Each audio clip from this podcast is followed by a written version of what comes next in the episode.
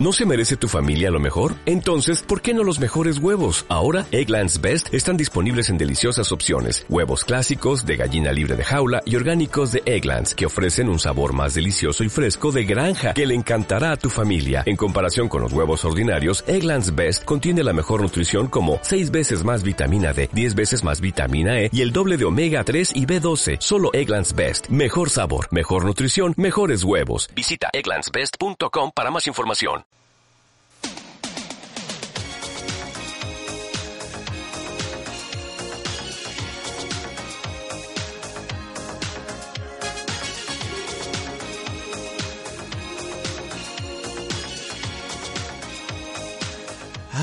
Ay, sí amigos, aquí estamos de vuelta. Somos un oasis de calma en medio de una tormenta que es un lunes de tedio y disidia.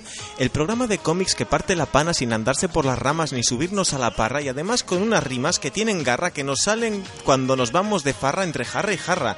Si es que es poner Rick y me vengo arriba. En fin, seamos serios. O al menos intentémoslo. A ver lo que tarda en hacer un chiste malo. Esto es Entre Grapas y comenzamos. Ay,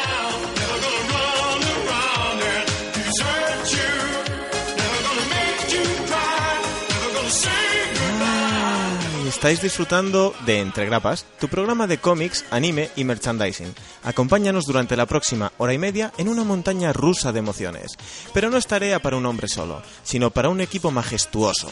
Adrián Gutiérrez, dibujante de webcomic Das Paradies y aspirante editor en jefe de DC. Buenos días. Con ganas de dominarlos a todos, efectivamente. ¿eh? pues muy buenas, aquí estamos una semana más en la en esta duo- duología. Se dice duología cuando son dos partes, no sé. O bilogía o bueno, lo que sea. La cosa es que esta es la segunda parte de la saga Un mundo sin Laura, ¿Es así? donde nos acompañan, como siempre, la mujer manga, Lucía, Hola. el hombre Marvel, Pablo, Muy buenas. y el hombre jefe, Adrián Casado. Bueno, vale, el hombre jefe, me quedo con eso. en fin, chicos, vamos, vo- voy a quitar este audio, no, no, ya no procede, ya, ya está, Rick Astley, bien. Bueno, chicos, pues vamos a centrarnos en un detalle. Mm, os preguntaréis, Adrián, ¿por qué te da por poner a Rick Astley de cabecera de programa? Preguntad, preguntad, ¿Por vamos. qué te da por poner a Bien, vale. Rick Astley? Es fácil. Este sábado es San Valentín y queremos dedicarle un programa especial al amor.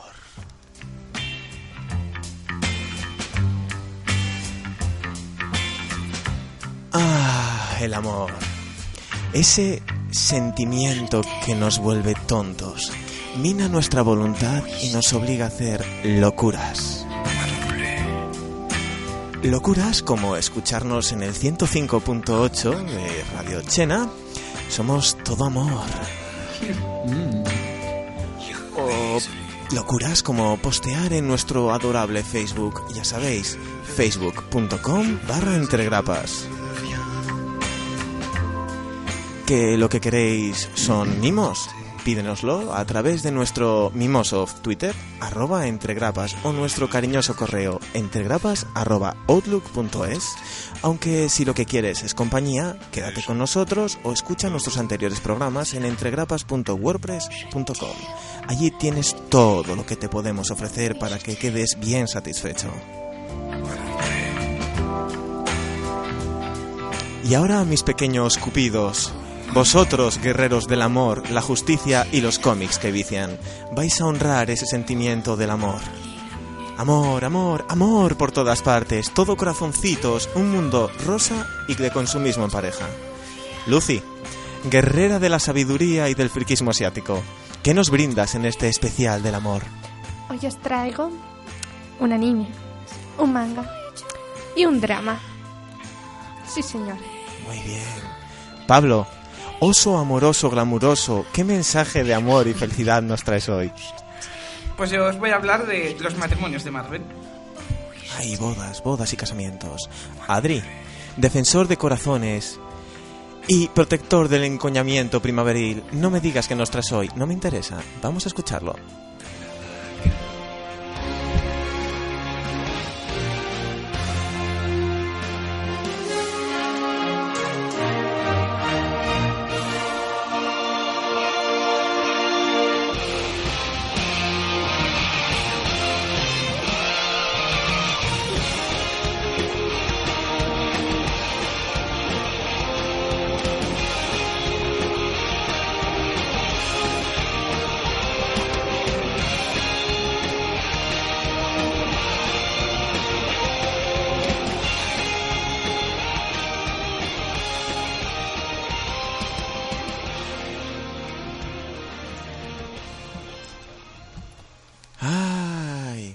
Temazo este es intempestivo, ¿eh? Nos vale para todos los días. Bueno, antes de nada, ¿tengo que hablar con voz así durante todo el programa o puedo tirar normal? ¿Qué pasa? ¿No te gusta mi voz romanticona ahí, Sí, la tuya sí, pero digo si lo tenemos que hacer todos. Sois libres de hacer el ganso o lo que queráis. Nada, nada. Vamos a dejarnos un poco de ridiculillo. A ver, eh, pues. Como antes no me dejó explicarme, pues sí, hoy voy a hablar de. Bueno, pues ya que de San Valentín, pues de parejas de, de DC. Que te dejé con las ganas. Sí, la verdad que sí. Entonces. bueno, pues digo yo, pues, joder, vamos a hablar hoy de, de las que yo considero así un poco las más. Bueno, las más famosas, las más significativas, las que a mí más me gustan. Entonces, bueno, vamos a empezar ya a lo gordo, ¿no? Vamos a empezar con. En todo lo alto. Eso es, efectivamente. Pero no, no vamos a hablar de Batman la primera. Vamos a hablar de la. Aunque a mí no es la que más me gusta, aunque me gusta. eh, Si que- ponemos el sonido es para decir de quién. O sea, no me vaciles. Vale, Superman y Lois Lane. Ahí está, muy bien. Yo creo que es la, la, la- la pareja definitiva. Sí, Yo creo que es la más sosa de todas, ¿eh? Pero es la es más la- conocida. Sí, sí, por eso te digo que a mí no es mi favorita ni nada, pero yo creo que si le preguntas a cualquiera, Superman y Lois Lane, vamos, está en, En el tope. En, en En el tope, top sí, en ten. la, en, la, en la cabeza de cualquiera.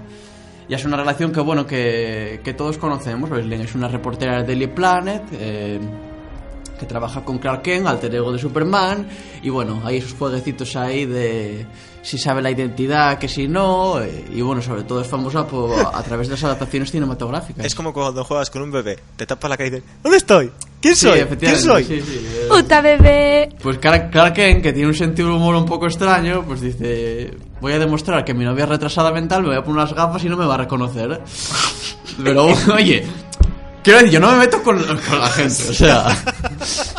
Cada uno tiene su, sus, Ay, no puedo. sus bromillas y sus cosillas y, y en fin, pero bueno. La, la magia de las gafas. Sí. A mí, personalmente, en los cómics, es que a mí Superman, claro, no es un, com- no es un, un personaje que lea mucho, pero bueno, eh, sobre todo, eh, para mí destaca en, la, en, la- en las películas de Christopher Reeve, ¿no? O sea, Superman Christopher Reeve y Lois Lane Margot Kidder, yo creo que es ahí donde cogieron sobre todo la, la superfama, y también me gustó mucho cómo lo hicieron en, su- en, en Smallville, Tom Welling y Erika Durance.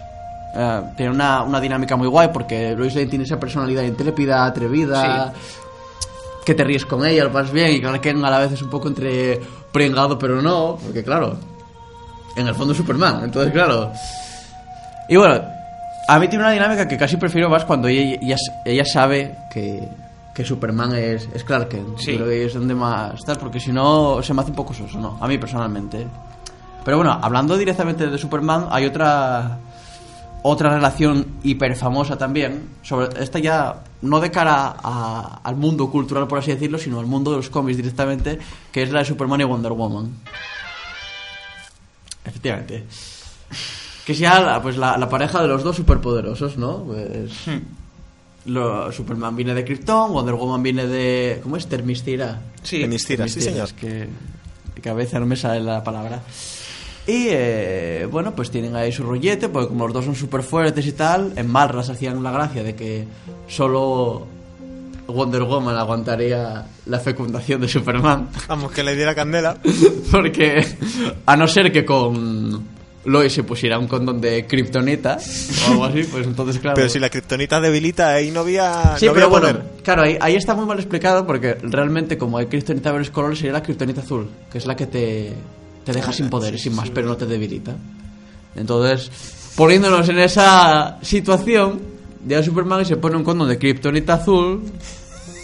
Que, que tampoco tiene que ser muy complicado, porque si te fijas, en cualquier adaptación, la kriptonita te la sirven hasta de pincho cuando tomas algo. Está en todos los lados, joder. Joder, mira, Smallville. Es que. va, Al principio tío. de la serie aparecían cristales y kriptonita. Es que eran unos Por todo. Smallville. Es que eran unos exagerados. Venga ya, el pobre Clark Kent abrió una puerta que, oh, casualmente era de plomo para que no podamos ver lo que hay dentro y, oh, está lleno de kriptonita. Porque sí, porque alguien se aburrió y la dejó ahí. Es que, nada. Joder, y en Superman regresa. En Returns. Si Returns, Sí. joder, Les Luthor crea Kryptonita porque sí. Sí, sí, bueno, pero bueno, pero Superman Returns vamos a dejarla aparte. Porque, bueno, Superman Returns y Superman Returns. A mí no me gusta nada. no A sé. mí tampoco. Vale, Es vale. como cuando te sale un hijo tonto o yonki, hay que quererlo igual. Claro. Pues entonces eso, actualmente Superman y Wonder Woman en la continuidad de New 52 son pareja y cada vez yo creo que están cogiendo más fama porque ya están empezando a adaptarlos también en otros medios como, como pareja en sí. Y no me extrañaría que de aquí a un tiempo lo viéramos también en las, en las películas, ahora que también van a introducir a Wonder Woman. Es que a mí tiene más sentido que, que Lois Lane. Sí, lo que pasa es que a mí Lois Lane me gusta mucho también. Me- de hecho, me gusta mucho más que Superman. Es el personaje que... Y, y Amy Adams me parece perfecta para el papel, por cierto. Sin venir a cuento, pero ahí lo dejas. Sí. Y ya que estamos con Wonder Woman, seguimos con Wonder Woman y Steve Trevor. Está Ah, Steve Trevor. Claro, es la- es la- es la cla- esa sí que es la clásica entre los dos. Además, Steve Trevor también salía en la serie de los 70, en la, eh, protagonizada por Linda Carter. No recuerdo el nombre del pobre actor, lo siento mucho. Hasta que terminaron sustituyéndole porque el pobre hombre, pues, no, no daba para más, no sé. No me vi la serie tampoco. Pero. eh, la cuestión es que en, lo- en los, en los cómics Steve Trevor acaba en la, en la isla de, de Wonder Woman. La isla poblada entera por mujerzuelas y estas cosas. Te da Sí. amnistía.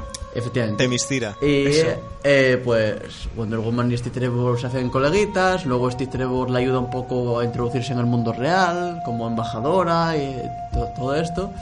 Y bueno, hay una relación bastante bonita ahí porque es como la relación canónica del héroe que salva a la chica, pero al revés. Hmm. Y eso tiene su encanto, a mí me gusta mucho. Sí. Y recomiendo mucho porque es sencillo de ver y, y te lleva poco tiempo la película de animación de Wonder Woman. Buah. que a mí no a mí me recuerda a Hércules la de dibujos que no tiene nada que ver pero bueno. Comparaciones raras que se me hacen en la cabeza. Pero tiene tiene cosas muy muy guapas de verdad yo la recomiendo mucho. Además tiene una animación muy buena es medianamente reciente. Y ahí pues pues te enteras un poco de, de todo. Entonces bueno ahora el pobre Steve Trevor está un poco en los New 52 apartado porque a Wonder Woman le gusta más Que le den candela, que le den los super lo- candela. Los supermusculillos kryptonianos, más que los terráqueos, que le vamos a hacer? Oye, no podemos competir contra los de fuera. Pero bueno, también se ocupa se ocupó de, de reunir a la Liga de la Justicia de América, que es ahora el segundo grupo de la Liga de la Justicia de, de DC. Y bueno, pues ahí está, primero pasando las penas y luego, bueno, pues ya con Argus, que es la SHIELD de DC, por así decirlo, pues pues para adelante, los dos cada uno por, por su lado. Pero bueno, originalmente son la pareja, por así decirlo, de este- en, en el universo de Wonder Woman. Y ahora vamos a la mejor pareja de, super- de, De, Very Best. de- de Very Best, que es Batman y Catwoman. Bueno, no sé por qué me lo imaginaba. O sea, Batman y Catwoman es la... Esa sí que es la, la, la pareja eterna. Pues se me hace raro, porque a ti que no te gusta Batman y no te gusta tampoco Selina Kyle, no entiendo por Sí, qué. sí, la verdad que es rarillo, la verdad. Pero bueno, va, hay que hacer esfuerzos en la radio, ¿no? Entonces, bueno, pues lo bonito que tiene esta pareja es el de aquí para allá, de allí para acá, de ahora sí, ahora no, porque Batman es un héroe, Catwoman es una pseudo villana ladrona, eh, una criminal en cierto aspecto. También tienen ese rollo entre Bruce Wayne y Selena Kyle en la alta sociedad, tal y cual. Y bueno, aquí en cuanto a adaptaciones, me vi ayer, muy a mi pesar, para, para meterme un poco en el tema, Batman vuelve. Yo no quería verla, de verdad, no, no me apetecía para nada, pero... Y tiene, tiene una escena en la que Tim Burton, para mí, eh, coge los 70 años de historia de Batman y de Catwoman como relación y, en una sola escena en la que, que es en la que están bailando en la fiesta de disfraces hacia el final de la película Hmm. y hablan un poco sobre sobre que ellos sobre que su- Selina Kyle y Bruce Wayne son tapaderas son disfraces y tal y que se, se cansan de llevarlo y no sé tiene un diálogo maravilloso y ahí se ve muy Siento bien tener que romperte tu maravillosa nube y tal. Que recuerdas que Tim Burton no leyó un cómic en su vida, o sea, que lo hizo de chiripa. Lo- sí, sí, lo tuvo que hacer de chiripa porque además el Batman de Barton, bueno, yo la gente se me echa al cuello, pero vamos a ver, a mí me gusta mucho, pero mata. Sí. Y la gente se queja de que. Porque ahora está muy de moda eso, de quejarnos de no, las adaptaciones recientes, que si esto no es como en el cómic, esto no es como tal. Pero llega Batman y coge una jodida bomba. Una bomba y se la pone en la barriga a un tío, le pega, lo tira por un hueco y explota. Va, fue sin querer. Ay, Sin querer hombre. evitarlo. Es que. O sea. Y, es así, y no pasa nada, si- siguen siendo buenas igual, pero bueno, ese es otro tema que ya comentaré otro día. Mira, igual me lo apunto para el próximo día. Y, eh, en los cómics, em, recientemente han tenido momentos tórridos en los nuevos 52. Hay una escena que se hizo muy famosa en la que Batman y Catwoman, pues en lo alto de un tejado, pues se dan merengue con las máscaras puestas, sin más. Eh, quita todo, pero la máscara sigue puesta y pima pima. Hay otra escena que eliminaron los de DC porque son un poco puritanos, en los que Batman está espiando a Catwoman desde la Batcueva, en el Batordenador, y Catwoman, como se da cuenta, para hacer un jueguecito sexual atrevido, se desnuda. Entonces... Pero eso lo... Y Alfred, todos sabemos que es el que lo monitoriza todo. Son páginas que, que no se llegaron a publicar, pero que están en internet, dibujadas por Guillem March, que además es español.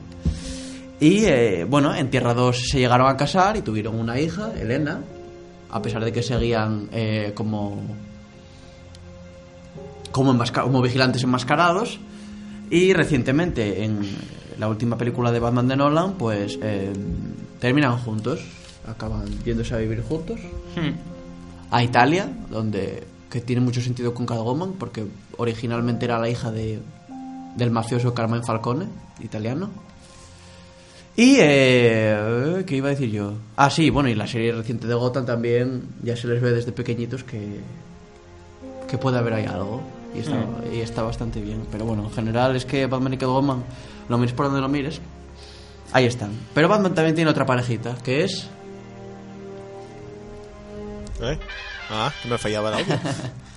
Batman y Talia. Talia al Ghul, la hija de Ras al Ghul. Eh, que Ras al Ghul, pues dice: De entre toda la gente de la tierra, ¿quién es el único que de verdad se merece a mi señora hija?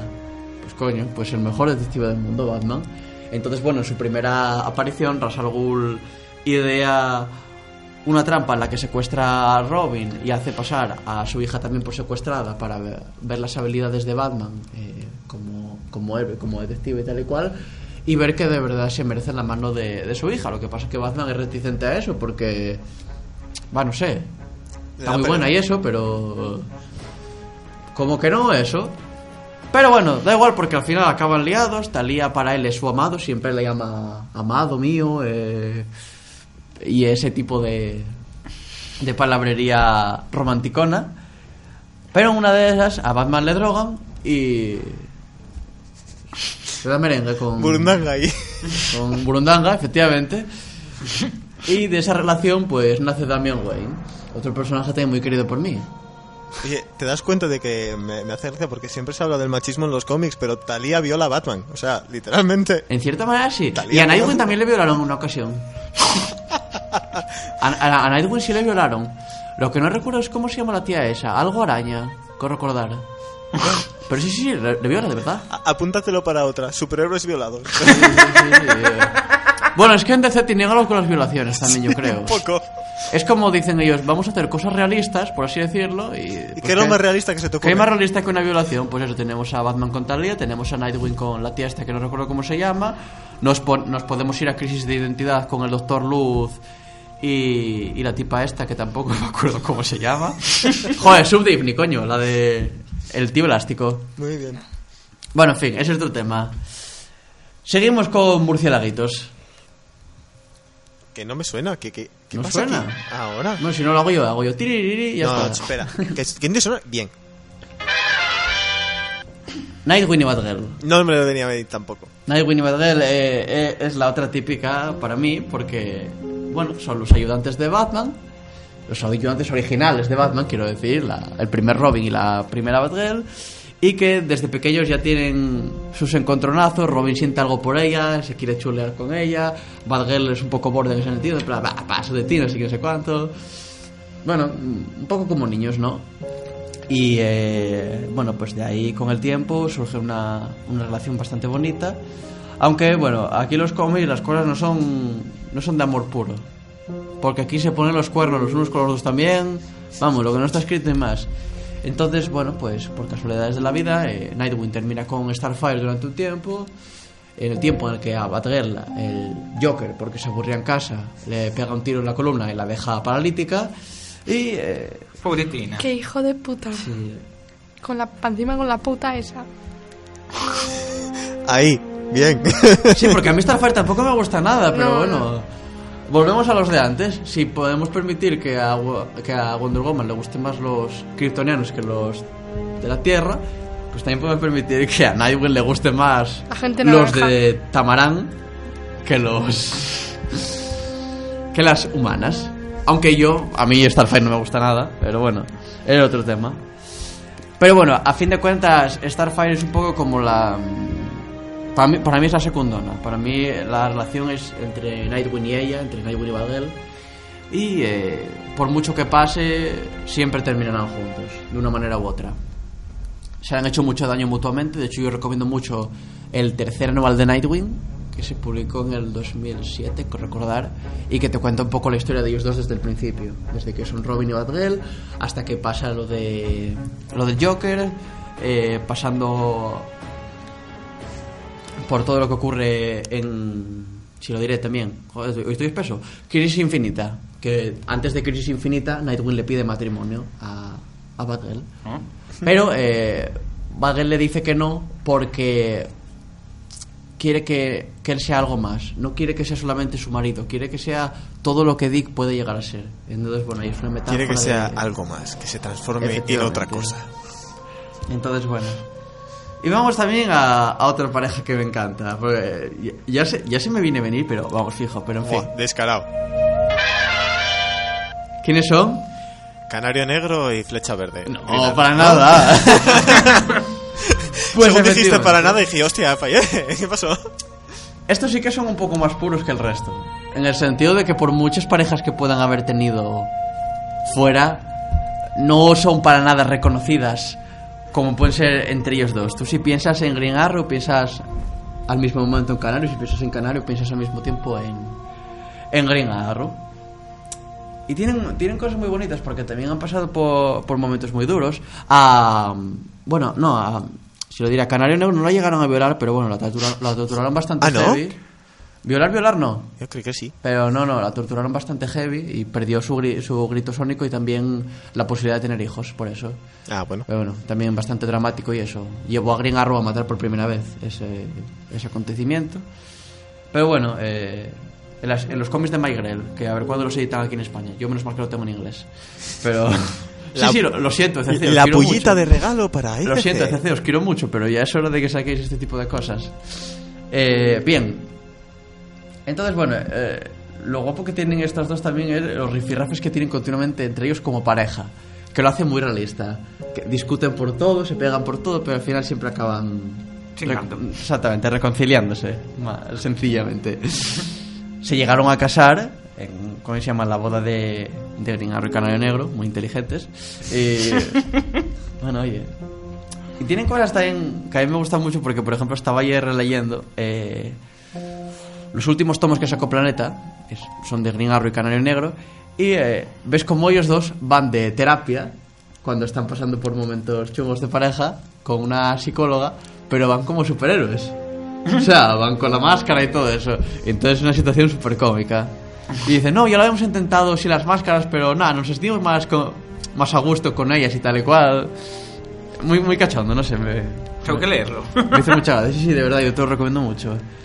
Pero si, nos, si hablamos de Green Arrow en los últimos años, y sintiéndolo mucho por Lucía, hay que hablar también de esa relación que, llevada a cabo en la serie de personas reales, reciente, eh, ha llegado a tal punto que los fans, y los fans, am- ambos géneros, están completamente obsesionados que han llevado a cambiar el rumbo de la serie por completo y que en los anuncios de Calle 13 hablan de ello. Y es la pareja conocida como Olicity, Y una puta mierda.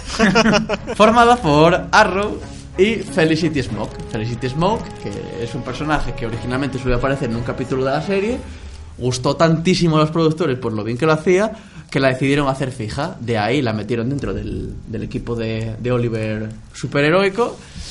Y como también hay que decirlo, la relación de Arrow con la que iba a ser la chica, que iba a ser eh, Laurel, o sea, Canario Negro, funcionó tan sumamente mal, porque funcionó muy mal, Gracias a esa gran Y sigue siendo, y sigue estando mal. y sigue estando mal, pues eh, Felicity estaba ahí, esa química que tienen entre los dos, también esa, es que precisamente se parece mucho a, a Felicity en ese sentido se parece mucho más a, a Canario en los cómics que Laurel, porque si te fijas, eh, Oliver y Felicity discuten mucho, Hmm. pero siempre acaban reconciliándose y tal, y es la misma relación, la misma jodida relación, entonces queda muy bien. Bueno, pues que aquí tiene que ser con este personaje. Pues yo al principio estaba también, no estaba para nada convencido, porque además me gustaba mucho Sarah Lance, la primera canario en la serie. Pero eh, con el tiempo me he dado cuenta de, poniéndome un poco ñoño, que, que Oliver siente amor de, de verdad por Felicity. Ay. Y espero que terminen juntos. la verdad. Qué tierno. Estoy a punto de decir que no voy a ver que contigo One Piece solo por dejar de ver a Arrow. Bueno, para que los oyentes se enteren. Sí, bueno, Eh, porque es que Lucía es muy dada a decir cosas sin contarlas por completo. Entonces voy a explicarlo. En la tercera, en la primer capítulo de la tercera temporada de Arrow pasa algo muy grave, de lo cual yo no voy a No, no, no, no, no, yo no me refería de eso. De lo cual Ah, yo no voy a hablar. Vas a explicarlo todo, bien, bien. Y eh, Lucía, mi pareja, eh, aquí la señorita de aquí, Hola. eh, veía conmigo a Arrow, pero dado ese suceso decidió dejar de verla. Y está en su derecho, tal y cual. Pero, como sé de sobra que lo que pasa en Arrow ahora mismo le va a gustar mucho, No. decidí que yo me sacrificaba a ver una serie que a mí no me llama la atención para nada por ella a cambio de, de que ella viera Arrow. La serie en cuestión es One Piece. 600 y pico episodios. Así que me voy a tragar 600 y pico capítulos para que ella se vea Arrow. De aquí había 20 y pocos, o sea, es que... Sí, pero bueno, el amor tiene estas cosillas, oye. Ah. Y luego encima se quejará todavía, es que encima, colega. ¿Ves? Es que es un especial del amor. Aquí celebramos el amor. Vamos con más amor. Lucía, Dime. te toca. Sí. Me quedé sin parejas, tío. Nada, Iba a decir más. nada.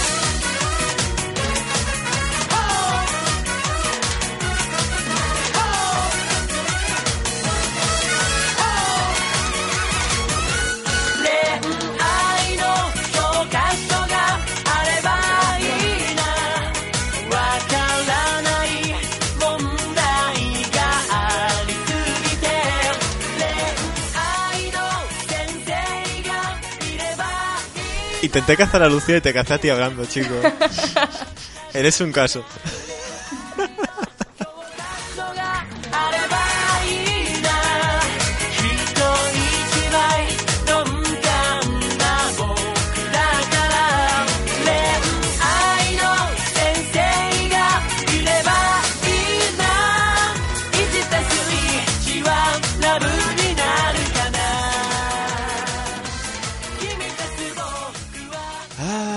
Lucy, juraría que por un momento la canción dicen Saint Seiya, te lo juro.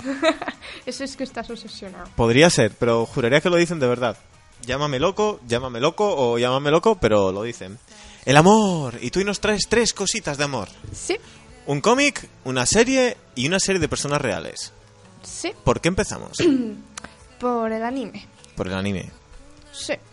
Pues nada. Pues nada, pues no, pues otro, venga. Ahora qué pasamos. Pues aprovechando las fechas que rondamos, pues vengo con recomendaciones así románticas. Para todos los gustos. A ser pastelosos este sábado. Bien. Sí, joder. Eso después, pero primero ser pastelosos. Bueno. Primero voy a hablaros de Lovely Complex, Oh. que fue el opening que sonó antes, Kimi Toboku, o algo así, que sonó al principio de mi sección. Que algunos ya estabais deseando que acabara, ¿eh? Pues Un poco, Os chincháis, pero- os chincháis porque es muy bonita. Ay, no. Bueno, pues este anime no es el típico sojo pasteloso, sojo, o sea, de romántica y tal. Que es pasteloso hasta la médula. Tiene sus pasteladas, como buen sojo. No es pasteloso, pero tiene sus pasteladas. Sí, porque no tiene por qué ser todo pegañoso, todos los capítulos salteado, ¿no? Como, no sé, las gambas con ajo. Lovely Complex, una serie como unas gambas con ajo, salteadas. Bueno, pues que eso, que hay comedia aquí. Hay comedia en Lovely Complex. Te partes un poco lo que viene a ser el, El eje. el eje, por no decir otra cosa. La historia trata de un grupo de chavales de instituto, como no, y se centra en dos de ellos. Ella, Koizumi Risa, de 1,72 de altura, que luego crece a 1,74 y se quiere morir, la Buah. pobre. Y él, Atsushi Otani, de 1,56, que y claro, los chavales pues tienen un poco de complejo de que ella es muy alta para la gente que le rodea y de que él es pues bajito. Y tanto. Sí, es más bajito que yo. bueno, siempre están discutiendo, pero como un par de tontos, siempre hacen el panollo por ahí, ¿no? Así que a su alrededor siempre se echan a reír diciendo que es una actuación y tal. Tienen el mote de Al Hanshin Kyojin, que es un famoso dúo cómico japonés de características similares. Lucy, déjame decir una cosa, por favor. Pablo, como sigas golpeando con ese móvil encima de la mesa, voy a hacerte el truco de magia de que el móvil desaparece. Vale, paro. Por favor, prosigue, Lucy. Pues eso, es un- que el dúo es uno alto y uno bajo. Es como el gordo y el flaco de las películas americanas. Es bastante típico en Japón. Sí, pero aquí alto y bajo. Pero bueno, allí están... O sea, los dos están palillos, así que... Sí, bueno, claro, pues, lo típico en Japón. Sí, bueno. Bueno, lo que pasa es que ambos tienen muchas cosas en común y sus amigos intentan juntarlos. Y claro, uno siempre cae y acaba enamorándose, en este caso, Lisa. Y pasando las canutas porque Otani ah, eh, tiene un retraso, el pobre. Tiene- es majo y es un amor, pero ella también tiene un retraso considerable. Pero es amor también puro, o sea, que se hacen querer mogollón. Y la serie también, te lo pasas muy bien viéndola. Así que si estáis, si estáis ñoños y de buen humor, pues ya sabéis, Lovely Complex, 24 capítulos. Muy recomendable. Muy recomendable. Como que siete veces o más me la vi, así que... Y, y además ahí del tirón, sin vaselina, o sea, dolor. Pum, Entra, pum, entra pum, solo. Con... Pablo, mal pensado. Bueno, sí, Bueno. También. Bueno. La única mente seria que tenemos aquí es Adri, Sí. que está en su mundo. Sí. Bueno, vamos a pasar al manga. Un manga, ¿qué manga? La ventana de Orfeo. Me suena. Sí, en 1975 puede ser que se editara. Podría ser. Podría ser. De Ryoko Ikeda. Uno de los mejores mangas que leí en mi vida. Tengo que hacerme con lo de la censura. Lo que pasa es que hacer un programa que esté todo el rato sonando pitos no... Ya, también es verdad, lo siento. Dicen que las personas que dicen muchos tacos son muy sinceras. Yo soy más... Pero pila sincera. Sí, sí, no, tú- entre tú y Laura hay una sinceridad en este programa épica. Bueno, pues eso, que es de lo mejorcito. Son 13 tomos que salieron a 3 euros cada uno. ¡3 euros! Y son tomos gorditos. Y yo los compré porque traía que era Soho y valían 3 euros. Y era como... A, a lo, ¡Pa mí! a lo loquísimo. Sí, dije, "Ah, me arriesgo. Y, y menos mal que los compré, la verdad. También es de la autora que publicó La Rosa de Versalles, o también más conocido como Lady Oscar. Como está publicado en España por Glenat, os leo la sinopsis oficial. No quiere decir que yo sea una vaga, para nada. Hay sinopsis oficial, pues se lee la sinopsis oficial. Hombre, vamos a desmerecer al, al pobre hombre que tuvo que crearla. Hay Ya que te darle digo. su crédito. ¿Qué trabajo lleva estas cosas? Por Dios. Ratisbona, la diócesis, que no sé qué es, más antigua de Alemania. Erigida sobre la antigua fortaleza romana de Castra Regina. A tan solo una milla en cualquier dirección de la confluencia del río Regen, o Regen, o como se pronuncia, y el Danubio. O Degen, no sé escribir, no pasa nada. En una escuela de música para chicos cuya noble historia se remonta más allá de 400 años atrás. Hay un lugar que se llama la Ventana de Orfeo. Chun, chun, chun. Dice la leyenda que el joven que se asome a ella caerá perdidamente enamorado de la primera mujer que vea. Y si bien su amor será eterno, estará condenado a acabar en tragedia. Julius, o Julius, porque como su manga no sé cómo se pronuncia, una joven obligada a hacerse pasar por hombre entra en el colegio como estudiante de piano. Y después, no, después no, y desde el mismo momento de su llegada, su destino se ve irremediablemente unido al de Isaac y Klaus. Al ser la primera mujer que ambos divisan desde la ventana, desde la ventana, punto. Hoy vengo, vamos, hoy soy comedia pura. Pero Julius debe seguir ocultando su verdadera condición con el fin de heredar la gran hacienda de los Allens- Allensmeyer, algo así, no, lo he dicho, es un manga y no dicen cómo se pronuncia. Creo que se pronuncia Manolo. Adri volvió de entre los muertos. Para reírse de mí, muy bien, cariño. Esta historia tiene de todo, es que de todo, de todo, de todo. O sea, esa es la sinopsis, ¿no? Sí. Tiene un par de detalles que no me suena que lo escribiera el de Glenal, pero oye, yo libre interpretación. me, me consta que lo leyó Laura y que le, que le gustó bastante. Sí, está muy bien. Ya te digo, tiene un mogollón de, de letras, de estos flojitos, no, no, no. Tiene, te, para leerte un tomo, si te concentras bien ¿no? en la historia, tardas lo tuyo. Te echas bueno. tu media hora ahí tranquilamente. ¿no? Es- Y no es un manga ojo típico, la verdad, porque es, ya te digo, ratisbona, Ah, Racisbona. aspira tiempo y tal. Sí, sí, sí, sale en Rusia y todo, chavales. Claro, a ver, ¿dónde viste tu manga con un tío que se llame Klaus? Eh, Claro. Y no haya nadie que sea Dororu Kageyama ni nada así, ¿no? Exacto, no, no. Muy bien, muy bien, muy bien. Pues tenéis que verla porque leerla, porque Ryohei queda es la puta ama. Digo que queda que es la, La que- autora. La autora, bien, vale. Si no lees La ventana de Orfeo, tu vida no va a tener sentido. Mira, yo estaba- Triste, teníamos cinco, ci- cinco o seis oyentes mandándonos cartas de suicidio. Oh, me voy a suicidar tal. Y, ah, no, ahora no, que tengo que leer la ventana de Orfeo. Claro. ¿Veis? Ya tenéis una razón de, de seguir con vuestras miserables existencias. Como diría Lucía. Sí, joder. ¡Sí, joder! ¿Ves? Bueno, Pablo se nos va a morir hoy. Yo, yo te voy silenciando el micro ahí de, de buen rollito, ¿eh? No, no te lo tomes a mal. Sigue, Lucy. vale. Bueno, ahora viene el drama, o drama, o... Bueno, Vale. drama. Antes, antes de entrar en, en el ajo, ¿qué demonios es eso de dorama o drama o culebrón? Ahí voy, ahí voy. Bien, bien. Me Algo vienes lo- a estudiar y preparar. Sí, jolín, ya tenía aquí escrito, bien preparado.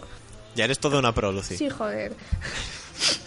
bueno, decía que, que algunos diréis que es un drama o un dorama. Oh, bella y sabia Lucía. Me quiero pila. Pues lo que viene a ser una telenovela coreana, aunque también las hay japonesas. Y seguramente las habrá chinas y de por ahí. Pero yo. Y de Taiwán. Sí, sí, de todo. Yo solo veo las Vamos a coreanas dejarlo en y un japos. culebrón asiático. Yo creo que Sí. Por no seguir aquí dando ci- vueltas en Sí, el círculo. Bueno, igual os suena como el culo. Puede ser, puede ser, yo os entiendo. Yo, digo yo, yo voy a ver esa mierda. No, por Dios. Y ahora, pues, como si fueran gominolas. Y te lo pasas pipa, porque como Otan y Risa, pues ellos también arrastran, también, ¿eh? también arrastran un retraso bastante considerable. Sí, sí, sí, pero muy considerable, pero te lo pasas muy, muy bien. Y vamos, hay unos tíos que son para chuparte los dedos, como las gambas con, con un ajo. Quiero mandar desde aquí un saludo a nuestra querida oyente Katy, a la cual Lucy enganchó y ahora se ve de los capítulos de 5 en 5. Bien, Lucy, bien, ya sabemos lo que es un dorama. ¿Qué dorama vamos a oír? Flower Boy Next Door. O sea, el tío de las flores de la puerta del lado. El chico flor de la puerta de al lado, sí. El ¿no? chico flor. Sí. No te digo nada y te lo digo todo. Bueno, pues eso, son 16 capítulos de una hora. Y es una comedia dramática. A mí me gusta el drama. Drama, drama. Total. Es una comedia dramática Bien. que gratamente desentraña la mentalidad de las personas que hoy en día están encerradas por no enfrentarse a la sociedad. Godomi, Godomi, que lo dice Buah, es que ahora pasamos a nombres coreanos. Ya teníamos Sí. poco con los japoneses que ahora coreanos. Sí, y me cuesta lo mío pronunciarlo. Godomi vive una existencia solitaria y no le gusta salir de su pequeño apartamento por una mala experiencia que vivió cuando estaba en secundaria con su ex amiga Chadowi. Halloween, bien. Salía con Halloween. Chadowi. Además la tía lo repite en el drama. Ui. Y yo, si no voy a saber pronunciarlo, efectivamente. Total, que Godomi cada mañana se asoma y espía a su vecino, Han Tae-young. Su amor a primera vista. O sea, que Como vaya tengas, que, vida como más tengas que hablar de muchos doramas, te vas a pegar un tiro de una manera épica. Uf, uf, menos mal que existe algo que se llama Wikidrama. Para más información, consulte el Wikidrama. Hay de todo ahí metido. Total, que Enrique Jung, sí, porque se llama Enrique, amigos. Enrique. Ah, esta es la famosa serie de Enrique. Es la famosa en serie de Enrique. Enrique, Enrique. Es el dios de los juegos, quien después de volver de España se da cuenta de que Godomi espiaba a su hermano. Hermano, porque se llama Enrique de Geun y el otro Han Tae-young o algo así, ¿no? Pues, y mentira, se llaman Hyun entre ellos y bueno, total, que acabo de ver dramas, dices tú, te enteras de cómo va el asunto. Vamos, que explicarlo complicado, que mejor verlo. Sí. Y así poco a poco irán sucediendo cosas que harán que Enrique se acerque más a ella. Decir Enrique me jode porque dicen Enrique. Entonces es como... No es así. Se muere. Hoy estoy chistosa. Mostrándole al mundo exterior y despertando nuevos sentimientos. Total, que amor. Voy a, amor. voy a mandar amor. el programa al Club de la Comedia, a ver si nos cogen, oye. Hoy estamos opositando duramente. Hay que reírse cuando estás así a punto de suspender un examen. Entonces yo vengo aquí cargada de emociones De buen rollo, positivas, de buen hijo, rollo, de sí, buen señor, rollito. sí, señor. No, ya lloraré. Bien. Y nada, decir que Enrique es puro amor y que cuando habla español te partes el eje, pero totalmente. Pero es que hablas... Es maravilloso. Es maravilloso. Sí. La, la próxima vez avísame y traigo un corte de él hablando español. Iba a decírtelo, iba a decírtelo. ¿No ves que dije, Adrián? Y dijiste, no. No, al final que no. Sí, era para eso. Ah, bien. De todas maneras, si ponéis en YouTube Enrique habla español, ah, os eh, sale. ¿por, Enrique se habla, ¿por Enrique habla español? Enrique Jung habla español, sí. Vale, ¿cómo se escribe Jung? Geun. Geun. Claro, Geun.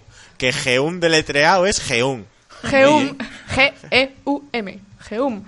Ah, ah, mira, es que ni si, no puedo escribir Enrique, me sale por Enrique. Enrique, ¿ves? Enrique Geum habla español. ¿Ves? ¿Ves? Es Enrique. Vamos, vamos, espera, espera, espera. Ch.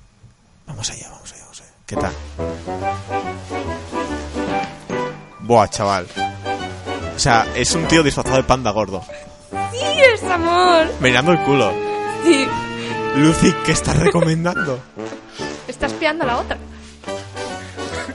O sea, ni, ni Hanna Bárbara. O ahora se pone con cara tenso vicioso. Porque sabe que la otra está espiando. ¿Pero qué es esto? O sea, pero no, no, no, no os podéis imaginar la sensación que tengo aquí ahora mismo. es de me quiero tirar por la ventana. Eso es coreano. Vale. Tarda mucho en hablar español. Ahora.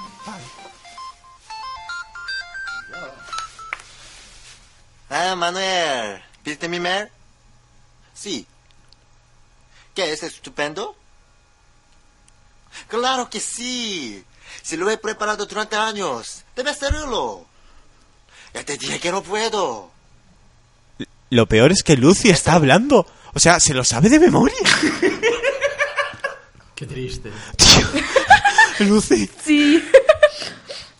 Vale, va que- vamos a quitar, vamos a poner un tupido velo sobre la sección de Lucy de hoy. Vamos con Pablo, que se está muriendo. no, peor. De tan- Pablo necesita un segundo. Lucy, sigue con tu... se- ¿Qué vamos a escuchar? Os dejo con la canción del dorama. Romantic Punch, Ready, Merry, Go. No pongo la vida hoy, no pongo la vida. 심장이 뛰어나올 것 같아 First first day first first tonight 반짝이는 이 순간들을 줄게요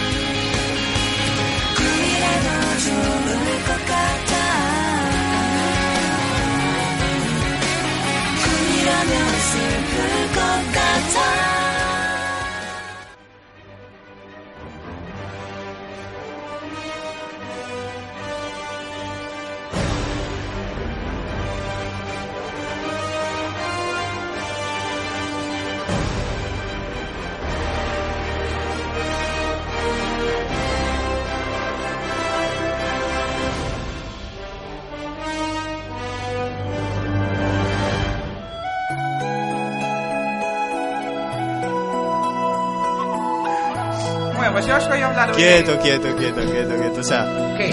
no molestes a la señorita Dio. Vale. Habrá que bajar el audio para que se te oiga bien tu voz. Sobre todo después del marrón de salir corriendo del estudio todo histérico. O sea, entiendo que la sección de Lucy era para descojonarse, pero con mesura, con mesura. Pude hacer una sección de comedia. Sí. Ya, ya lo hiciste hoy. Pero una de verdad. Ay, volvemos con el amor, Pablo. El amor. Pues voy a hablaros de las bodas. Las bodas de amor. Sí. Con amor. Bueno, menos una, que no estamos. bueno, pues la primera que nos encontramos en, en Marvel llegue los la de los cuatro fantásticos, Susan Stone y Reed Richards, y se casan en 1965. Y bueno, como esto ya lo conté, creo que en el segundo o tercer programa, En alguno fue. de estos dos, como que pasamos de ellos. Solo decir que, bueno, Mencionados están. Y sabemos que ha sido un amor porque está Franklin Richard que los salvó a todos los héroes durante la saga de Unbound creando un mundo de bolsillo. sí. creo que eso queda claro. bueno, de- decir que ¿Alguna vez por fin mencionaste? rompen el, el rol de la novia eterna. Hmm. Ya, ya, no, ya deja de ser su novia porque es mujer. Y bueno, ya empecé con el y bueno. Yo, yo veo a Lucía bailándolo y todo. Es que está dándolo Es que lo está viviendo hoy. hoy lo vive. Claro, un programa dedicado al San Valentín, al amor, y ella que es una ca- carne de sollo y doramas está eh, en su salsa. Me vengo arriba. Sí, ya te veo. Tranquila, para el próximo ya te bajamos. Bueno, pues la siguiente que nos encontraríamos sería publicada en 1969 y que sería la que encontrará en matrimonio Hank Pym y Janet Van Dyne. O sea, la peor pareja del cómic. ¿Por qué? Hombre, teniendo en cuenta que la pega a ella, muy buena pareja no son. Bueno, vale, a ver, eh, amor duro, mm, mm, una relación tóxica, pero oye, había amor. Al principio había amor. Bueno, sí. Cuando era novia eterna. Un poquitín. Y bueno, eso. Pues que de- al final Janet le pide el divorcio al pobre Hank. Y luego Hank muere. Eso es lo que tiene el karma, no le pegues a tu novia o mueres. Gente se muere. y bueno, en el 74, Pietro Maximoff, Mercurio, hijo de Magneto, pues bueno, se casa con la inhumana Cristal. Que en ese momento ella era la novia de Johnny Stone, la antorcha humana de los Cuatro Fantásticos. Me cago en diez. Y dices tú, hostia. O sea, era novia de otro. Y se casa con, con Mercurio. Ah, qué bien, mola. De guay. ¿Por qué? Porque Nada sí. guarra. Nada Se ven guarra. dos veces y se casan. Nada guarra. Joder, nos quejamos Solo de que luego su, se mete Black, su cuñado Rayo Negro por medio y dice, fuera. Deshago el matrimonio porque lo digo yo. Y a la puerta luego más años más Perdón tarde un momento, dice, porque lo dice él, no. Porque él decir dice poco. bueno, habla su hermana por él. Eso sí. Y más años pues la obligan a casarse con Ronan, el acusador. El villano de Guardianes de la Galaxia. Para el que no lo tenga así ubicado ahí. Ahí estamos, de apuntador. El Inquisidor Kree. Y bueno, que es un matrimonio de conveniencia. Lucy, tienes el micro delante, no hace falta que pongas la mano para hacer como que cantas. Podría Quiero- cogerlo. Quiero decir, si te quieres lanzar a pegar un solo aquí ahora, oye, tú misma, ¿eh? No, No, gracias. que te veo con ganas y que lo estás pasando mal. Bueno, pues ese mismo año tendríamos otra boda, la de la hermana gemela de Mercurio, Wanda Maximoff, la bruja escarlata. Y esta tía diría, ¿para qué casarme con un humano cuando puedo hacerlo con un androide? Nadie te consuela como un androide. ¿No? Y lo más raro de todo es que tienen hasta hijos. Eso ya, Mira, hace 18. eso ya es 18. rarillo. C18, C18. No, hace 18 era humana, era Pero- casi humana. Claro. No, no, os recuerdo. Sí, era casi humana. Era un androide, Mm. era un androide, ¿no? Con base humana. Claro. Este Era- era un androide total con... que lo único que tenía humano era... El cerebro. El cerebro, que era una copia digital de. No sé qué rollos de Wonder Woman. De Wonder Woman, sí, de Wonder Man. Sí, porque de Wonder Woman. Amalgam. No pasa nada. Ya, tío. Y bueno, este matrimonio acaba en la saga Vengadores Desunidos, cuando la bruja escarlata chiflada la cabeza. Y bueno, entre todas las chorradas que hace con la magia, hace que Hulka mate a la visión.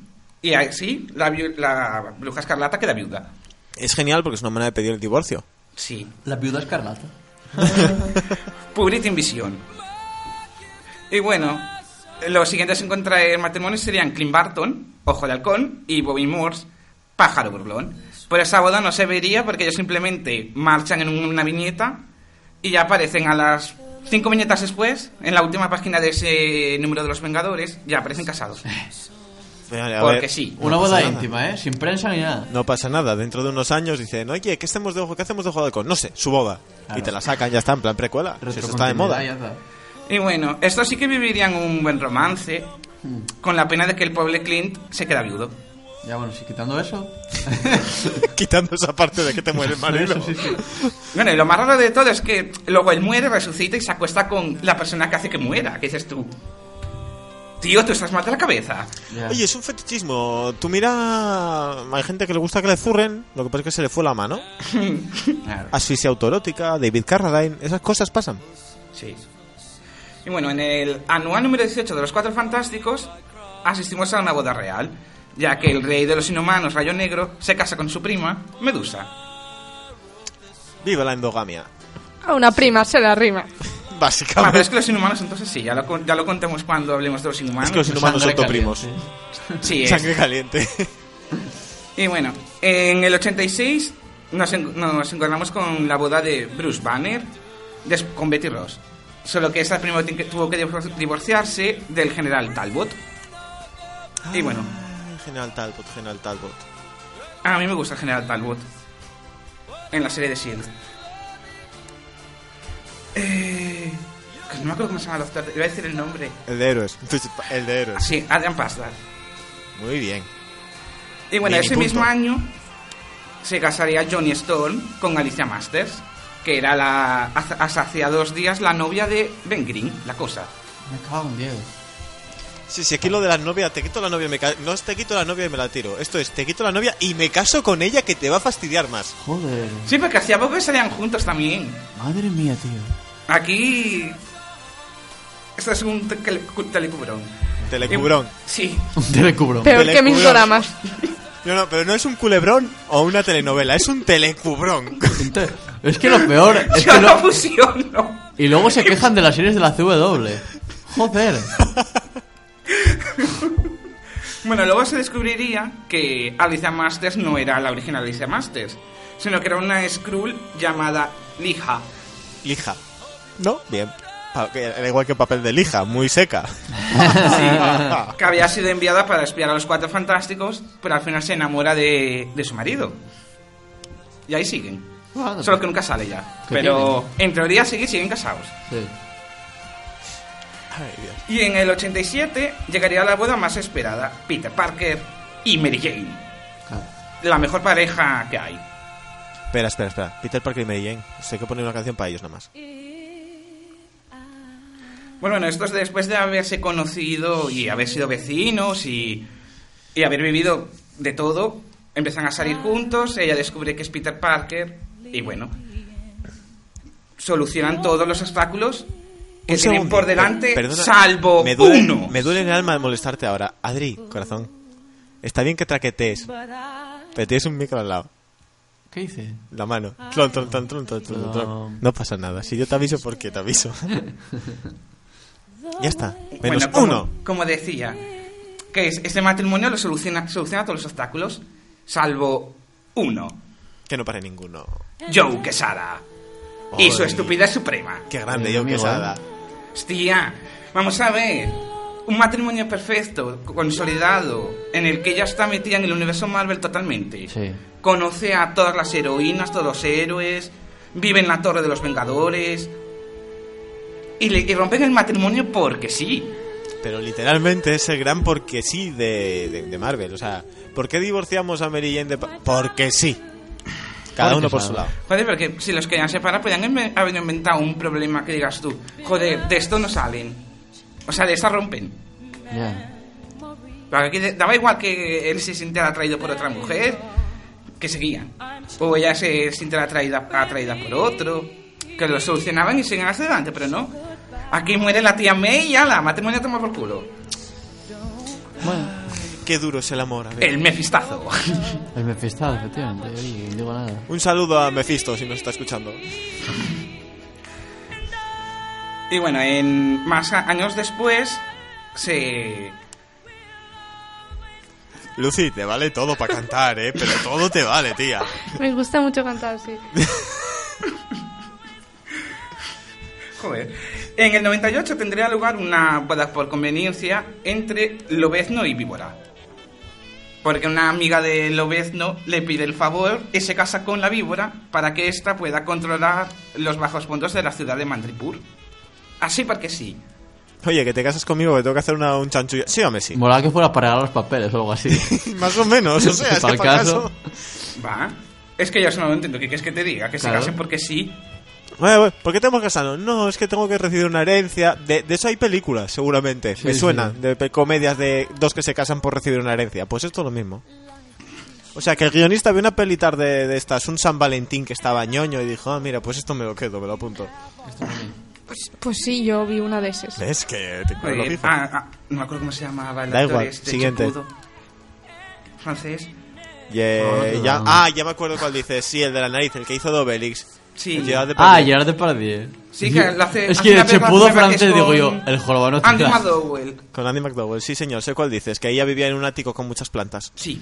Pues, eh, eh, bueno, pues en el 2006, después de ha- haber visto su noviazgo en la serie Alias, Jessica Jones y Luke Cage contraen matrimonio en el anual número uno de los nuevos Vengadores. Series que recomiendo, sobre todo la de Alias. Sí, está bien. Quien no haya leído Alias, que se ponga a leerla ya. Hmm. No, no, deja de fregar los cacharros, deja de hacer la cena, a leer Alias, ya. Pero primero la ventana de Orfeo. Bueno, luego nos pegamos por cuál en primero. ya tienen deberes para la semana que viene. Bueno, pues ese mismo año, pues se casaría Aurora Monroe, la tormenta de los X-Men, que se casaría con el rey de Wakanda, T'Challa. Y esta boda, pues, se anunció en todos lados. Igual que la de Mary Jane en su momento. Todo el mundo se hizo eco de, de la boda esta. Que total no sirve para nada, porque no duraron ni un suspiro. Y bueno, en el 2012 nos toparíamos con una boda entre personas del mismo sexo, ya que Jean-Paul Bouvier, estrella del norte, miembro de los Alpha Flight, contraería matrimonio con su novio Kyle. Fue la primera boda gay en los cómics, ¿lo recordás? Sí, creo que Sí. sí. Porque le dieron bola y el cómic en sí es bastante flojillo, lo de los Astonishing, pero bueno, oye. A ver, Pero no es que bien. sea flojo, es que solo es la boda. Sí, no, Ya. no más. ¿no? No es como, por ejemplo, en la de los Cuatro Fantásticos que aparece el Doctor Muerte para destruir el mundo. Es, uy, nos casamos y ya está. Y los cinco siguientes es la boda de miel. Eso los Sí. tengo. Y bueno, ya como colofón final, dejó el super culebrón de la muerte. Buah, Cíclope y las bodas clon. buah, chaval. Bueno, pues Cíclope y Jean se conocen desde el principio, desde el cómic número uno. Y tienen un noviazgo que sí que no, que nunca le piden de salir. Y están enamorados. Y bueno, con el tiempo salen. Y bueno, desgraciadamente, como todos sabemos, Jean muere en la luna. Varias veces. Esto sí, en la luna. Entonces Scott conoce a una mujer idéntica a Jean Grey llamada Madeline Prior, con la que se termina casando, pero Jean Grey resucita. Entonces Scott abandona a Madeline Prior para salir con Jean Grey. Joder. Qué hijo de puta. Joder. Entonces, ¿qué pasa? Que las dos se terminan enfrentando. Pero tenían que pegar ya a él. Las dos, ¿eh? Las dos. Y entonces Jean mata a Madeline Prior. Y entonces Scott se casa con Jean Grey. ¡Qué hijo de puta! Y, y, Es cíclope, tía. O sea, es lo peor. y lo peor. No Eh, mola Cíclope Cíclope. es ¿A quién le mola sobre todo ahora, a mí. ¿Te mola Cíclope, Pablo? Sí. Ahora, ahora. No Madre mía. En los 90 lo odié, en el 2000 lo toleraba. Ahora me gusta. Y bueno, cuando estaba casado con Jean Grey, Deja de pegarle a la mesa, voy a entrar a por ti. joder, no me dejas hacer nada. Pues empieza a tener fantasías telepáticas con Emma Frost. Ay, mi madre. Pero, eh, tío... Tío... No sé, ordénate el cerebro. Es que... es que- Entonces, ¿qué pasa? Cuando Jean muere por segunda vez, ¡Que no pegas a la mesa! vale. Se tira Emma Frost, ¿no? Sí, empieza a salir con Emma. Muy rico. Aunque Emma le ponga los cuernos, él sigue con ella. ¿Pero qué es esto? Tenía que maltratarlo por hijo puta. Menos mal que no se tira a la joven Jean Grey. Dale tiempo. ¿Qué? Ya lo sabéis. A ver, hay que entenderlo. Tú No. imagínate... Sí, a ver, espera. Tú imagínate que te muere Adri. Y te encuentras con un clon Adri. O sea, igualico, igualico que él. Y dices tú, ah, bueno, pues este para mí y tal. Pero luego te resucita el Adri original. no, gracias. Original Adri. V1. No, no que- Adri V1. No quiero ninguno de los dos. ¿De qué mentirosa es? Sí, hombre, claro. Ya, ya, ya. Y Claro. tienes para escoger. ¿Y qué escoges? ¿Lo malo conocido o lo bueno por El conocer? asiático. A ver... Si puede, es, que no era- no- es Adriclon, no es Adriclon se, asiático. se- se mete con, con Cíclope, pero ¿Ves? Entonces, peor. cogerías el Adri original y luego ya tendrías las fantasías telepáticas con el Adri clon asiático, o sea, con el Con miel. Adri Frost. Adri Frost. Muy frío. ¿eh? Ay, Claro, claro, ahí duramente. Al final lo voy a mandar a tomar por culo y ala. Podría ser, podría ¿a ser, pero dónde bueno, vas a a ir? Ya no otras más, ya está. No, Qué hombre. soso. Ah. Ahora hablar un poco de las parejas raras. Ah, bien, bien, bien. Parejas raras, parejas raras. Que por ejemplo tendríamos a Hulk con su prima en Oh. un número. Con Jennifer Walker. Hulk. Increíble. Y luego tendríamos a la propia Hulk con el Juggernaut. Eso es raro. Eso es sexo duro. O sea, literalmente es, sí, es sí. algo Eso duro. ocurre en, en un número de los X-Men. Sexo duro, sí señor. Que ella es la abogada de los X-Men. Y se- tiririrí, se lo tira. ¿eh? Claro. Y luego, por ejemplo, estaría también eh, la viuda negra con Matt Murdock. Sí, me acuerdo de eso. Que incluso llegan a vivir juntos. A mí es, no- es que no me pegan nada.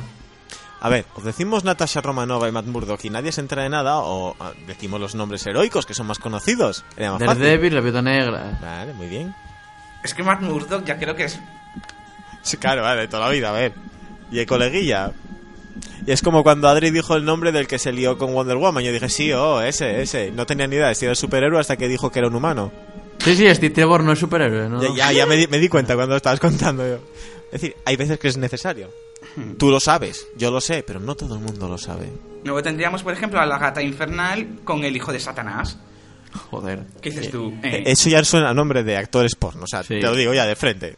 Y el polvo más raro echado en Marvel es el siguiente. Chan chan. Miss Marvel con Ay, su propio Dios, hijo. Sí. ¡Oh! ¡Enferma degenerada! Joder.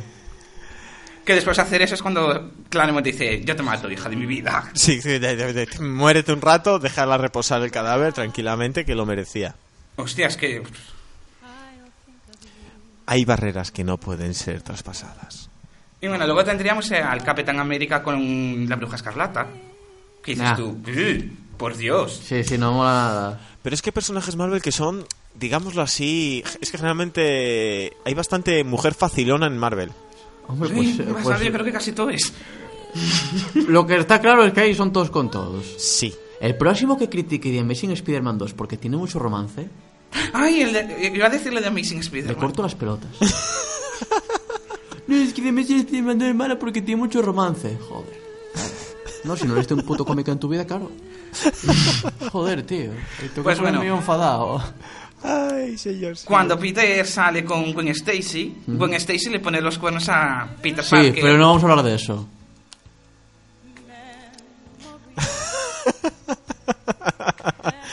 es que es muy heavy, tío. Venga, dilo. A ver, es, lo grande. Es que no la mitad de la gente no se da cuenta de ese detalle.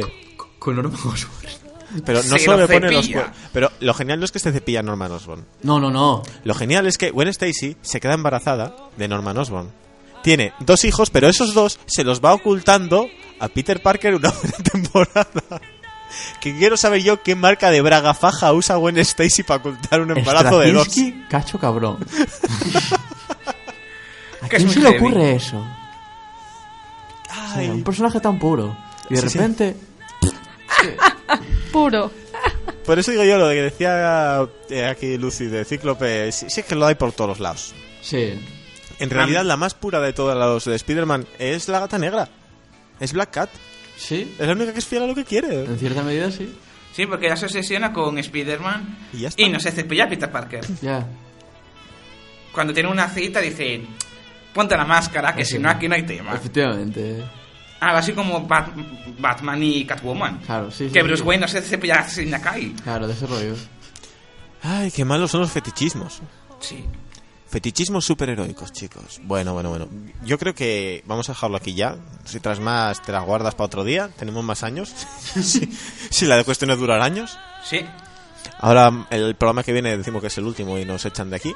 Pero bueno, oye, la intención es lo que cuenta. Y vamos a volver a ponernos romanticones. Y diréis, ¿por qué te vas a poner romanticón? Pues no, no, porque me voy a poner romanticón, pero ahora que lo pienso, no. Si vienen las noticias. Pero lo gracioso de las noticias es que cuando estuvimos preparando los audios, que estuvimos repasando todos los audios que teníamos que poner, ¿a que no sabéis cuál no pusimos? El de las noticias. El de las noticias, muy bien, Pablo. Mini punto para ti hoy.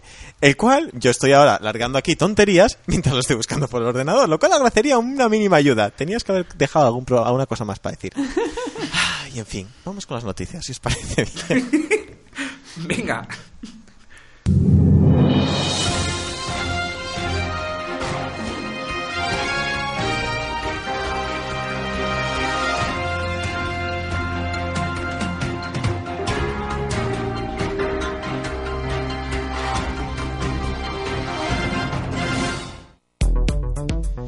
Ay, las noticias, ese maravilloso mundo que a veces no me he olvidado de él. Madre mía, madre mía, qué mal nos va el día. Bueno, Lucy, mi voz en off mientras no tengo a mi querida Laura. Vamos allá. Si tú lo haces, yo también. Sí, amigos, esa es la actitud de patio de colegio. Esa costumbre, si tú lo haces, yo lo hago mejor. Es la que mantienen Marvel y DC desde tiempos inmemoriales. Y a día de hoy siguen igual. Ahora con las películas. Y es que si sonaba, si fue sonada la búsqueda de directora para una peli de Wonder Woman, ahora Marvel busca lo mismo, una directora para Capitana Marvel. Desde mi humilde opinión, que busquen un profesional a independencia de lo que tenga entre las piernas, una persona capacitada para hacer una buena película, no que tenga un par de glándulas mamarias. En fin. Rumor que pulula ahora por las redes es que Angelina Jolie, Angelines Jolines, como diría nuestro compañero Fran, le habrían ofrecido 20 millones por dirigirla. ¿Qué os parece? ¿Veis a Angelina No, solo, solo ha, rodado una película, por el amor de Dios. Ah, pero fue sonada y sabes cómo esto. Yo, es que yo es lo que dice Adri, lo importante es la calidad que tenga el director o directora en cuestión, pero ya ponerme a... Y yo, con sexismos, pues me parece ir para atrás, pero un poco más modernos. Sin más. Pues a mi ok. Yo estamos, estamos todos mirándote más bien que puedes decir la siguiente noticia.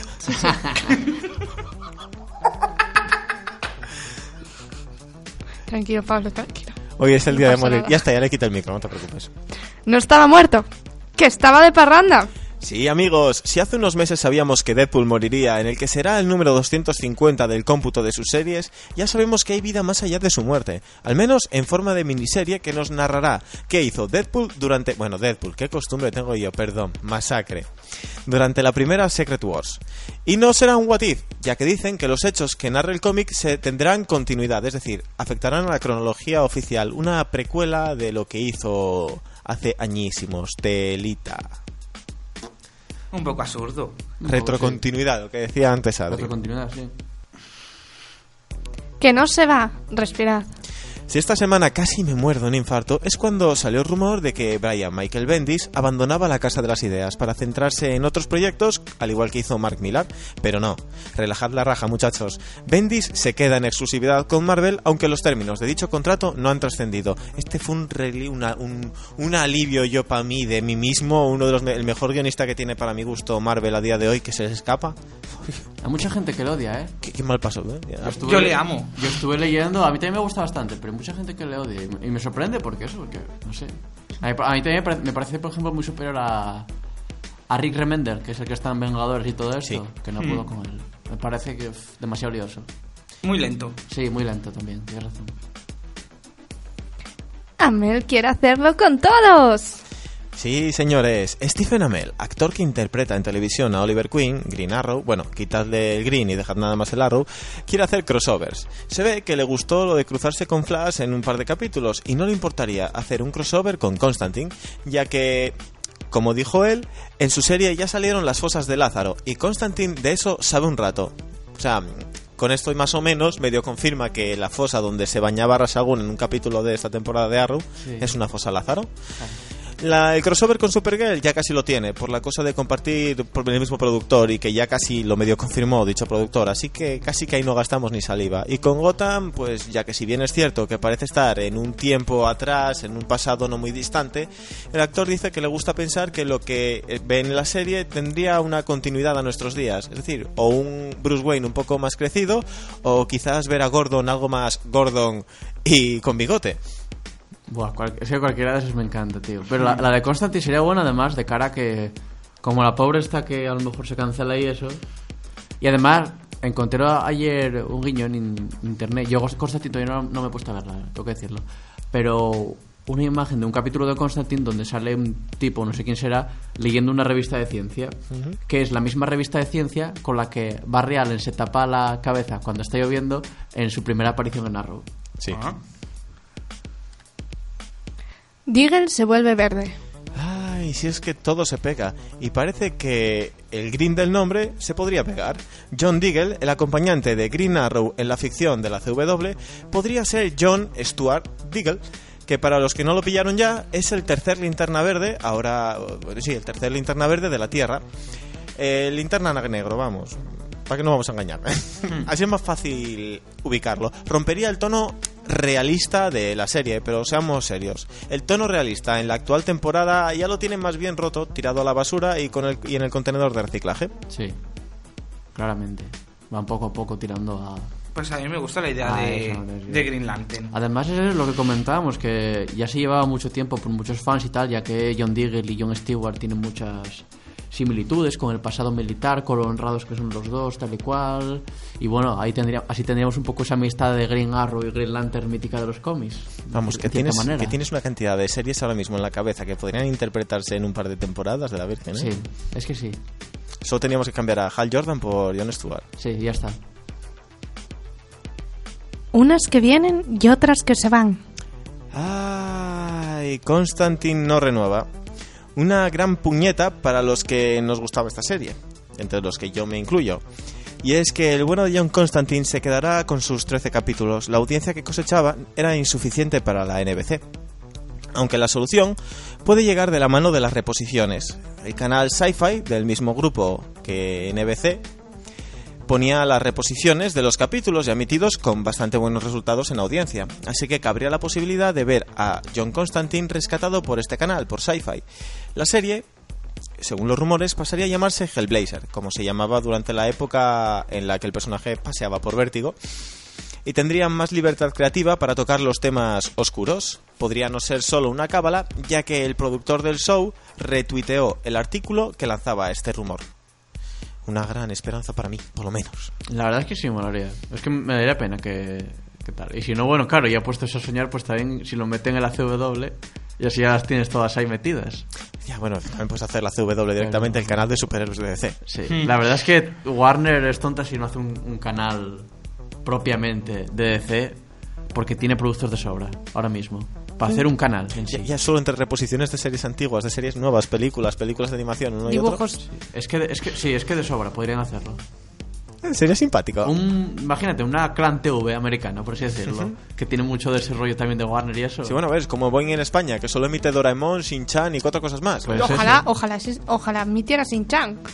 Pero bueno, no, es verdad, Shin-Chan Doraemon. otro. Doraemon, Doraemon, Doraemon y Hora de Más. Doraemon. No obstante, Lucy, corazón, te saltaste unas noticias. No, Pues me falta la de Póngame otra de DC. pues no me lo dijiste. Ay, ay, pues ya sabes.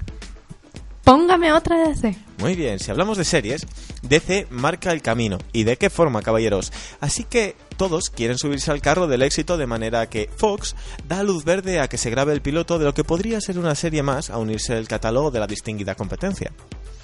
La candidata es Lucifer, una serie que adaptaría al personaje homónimo que aparecería por primera vez en las páginas de Sandman del grandísimo Neil Gaiman en 1989 y no en versiones posteriores. O sea, luego ya nada, olvidéis de ello. La pequeña sinopsis que pulula por ahí es, por culpa del aburrimiento y la infidelidad que le produce ser el señor del infierno, renuncia a su trono y abandona su reino por la espléndida y reluciente locura de Los Ángeles, donde abre un bar llamado Lux. ¿Eh? Sí, tío, eso sí. O sea, es básicamente que Lucifer se cansa del infierno y dice, pues me monto un bar con Los Ángeles. Eso puede ser muy cachondo. Sí, pues Puede ser simpático. muchísimo. Pero no tiene pinta de ser, no sé, es que tiene pinta de ser rara. Sí, Es que eso suena turbio. sí, la verdad que sí. Vamos a dejarlo en que es, No, es no- rara. no te estás fijando un poco, igual es cosa mía, ¿eh? Que hay muchas series que están sacando de DC o personajes y eso, que parece que están tanteando con ellos en la tele para luego pasarlos al cine. Porque fíjate con Flash. Flash tiene éxito, hacen peli de Flash. Escuadrón Suicida tiene éxito en Arrow, hacen peli de Escuadrón Suicida. Lucifer es un personaje de Sandman y quieren hacer una peli de Sandman. yo creo que la peli de Sandman ya la van a hacer directamente, sin falta de Lucifer. Yo creo que es más... Claro, ya te digo, igual es una, una cosa mía, pero bueno. Porque es que es lo que estamos lo que te dije antes. Lucifer tiene una aparición muy corta. O sea, Claro. Toina claro. es todo uno. Sandman sé poquillo, así que... eh, aparecen nada, muy poco. Entonces tampoco es Claro. que digas tú que tiene un peso importante en la trama. Vale, vale, no, entonces mi teoría... Es como decirte... mm, No sé, es que es raro. Es como hacer una miniserie de Falcone. Todavía tendría hasta más sentido si te lo paras a pensar, pero bueno. Bueno, haría, yo lo haría. Yo la vería. Bueno, vosotros veríais todo lo que venía con una marca de Marvel o de DC delante. No nos engañemos. y Lucy con que salga un coreano. Porque pones cara de, ah, yo no, yo de eso me libro y no. Aquí todos somos iguales y todos vemos toda esta tontería por lo mismo. Corporativismo.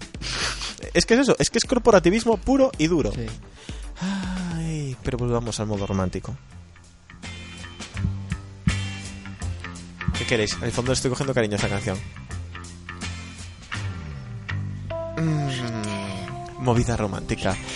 Ya lo hablasteis antes, y para aprovechar estos cinco minutillos que nos quedan, ¿de verdad os pesa el romance en los cómics de superhéroes? A mí no. A mí no. Bueno, y los cómics normales a Lucía ni le pregunto.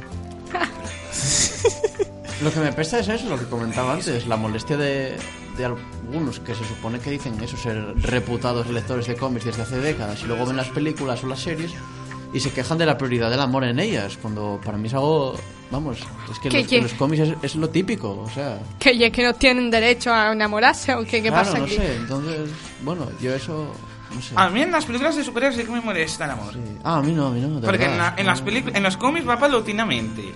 O sea, de manera más natural. Yo En las películas no, en, en las películas un- un- el superhéroe conoce a la tía en el minuto 5 Bueno, claro. y en el minuto y en el minuto 7 está súper enamorado. Lo que pasa es que hay veces que la relación de amor está bien llevada. Por ejemplo, dice Adri, a mí la relación de amor en, en la saga de Amazing Spider-Man 1 y 2 me parece que está bien llevada. Sí. Y otras destroza la película, destroza el ritmo de la película, como pudo ser Green Lantern. Sí. Que la relación de amor se cargó toda la película. Porque dime tú, usar toda la película de un superhéroe en cómo le mola a la tía. O sea, tienes al mayor malo de los Green Lantern, que es siniestro, y no... Y te pones al pobre cabezón este. Bueno, eso de parte. Es que me daba pena, tío. Es que no quiero que lo maten. eh, pobre hombre. Es como en Daredevil, ¿no? Que yo creo que si hubieran quitado a Electra o simplemente hubiera aparecido y si se hubiera muerto directamente, Nada, sí, la Electra realmente, o sea, no, a mí personalmente no me parece que quede mal, pero si la quitas, la película sigue, porque, vale, Daredevil a quien de verdad va, de- va a vengar al final de todo es al padre, no es a Electra. Electra es como lo que pasa por el camino. Ya, ya que estás, te aprovecho, pero tampoco... Sí, efectivamente. No genera una carga emocional. Claro, y es que tiene una relación sentimental que dices tú que no, sí. no. Pero bueno, lo metes y, y bueno.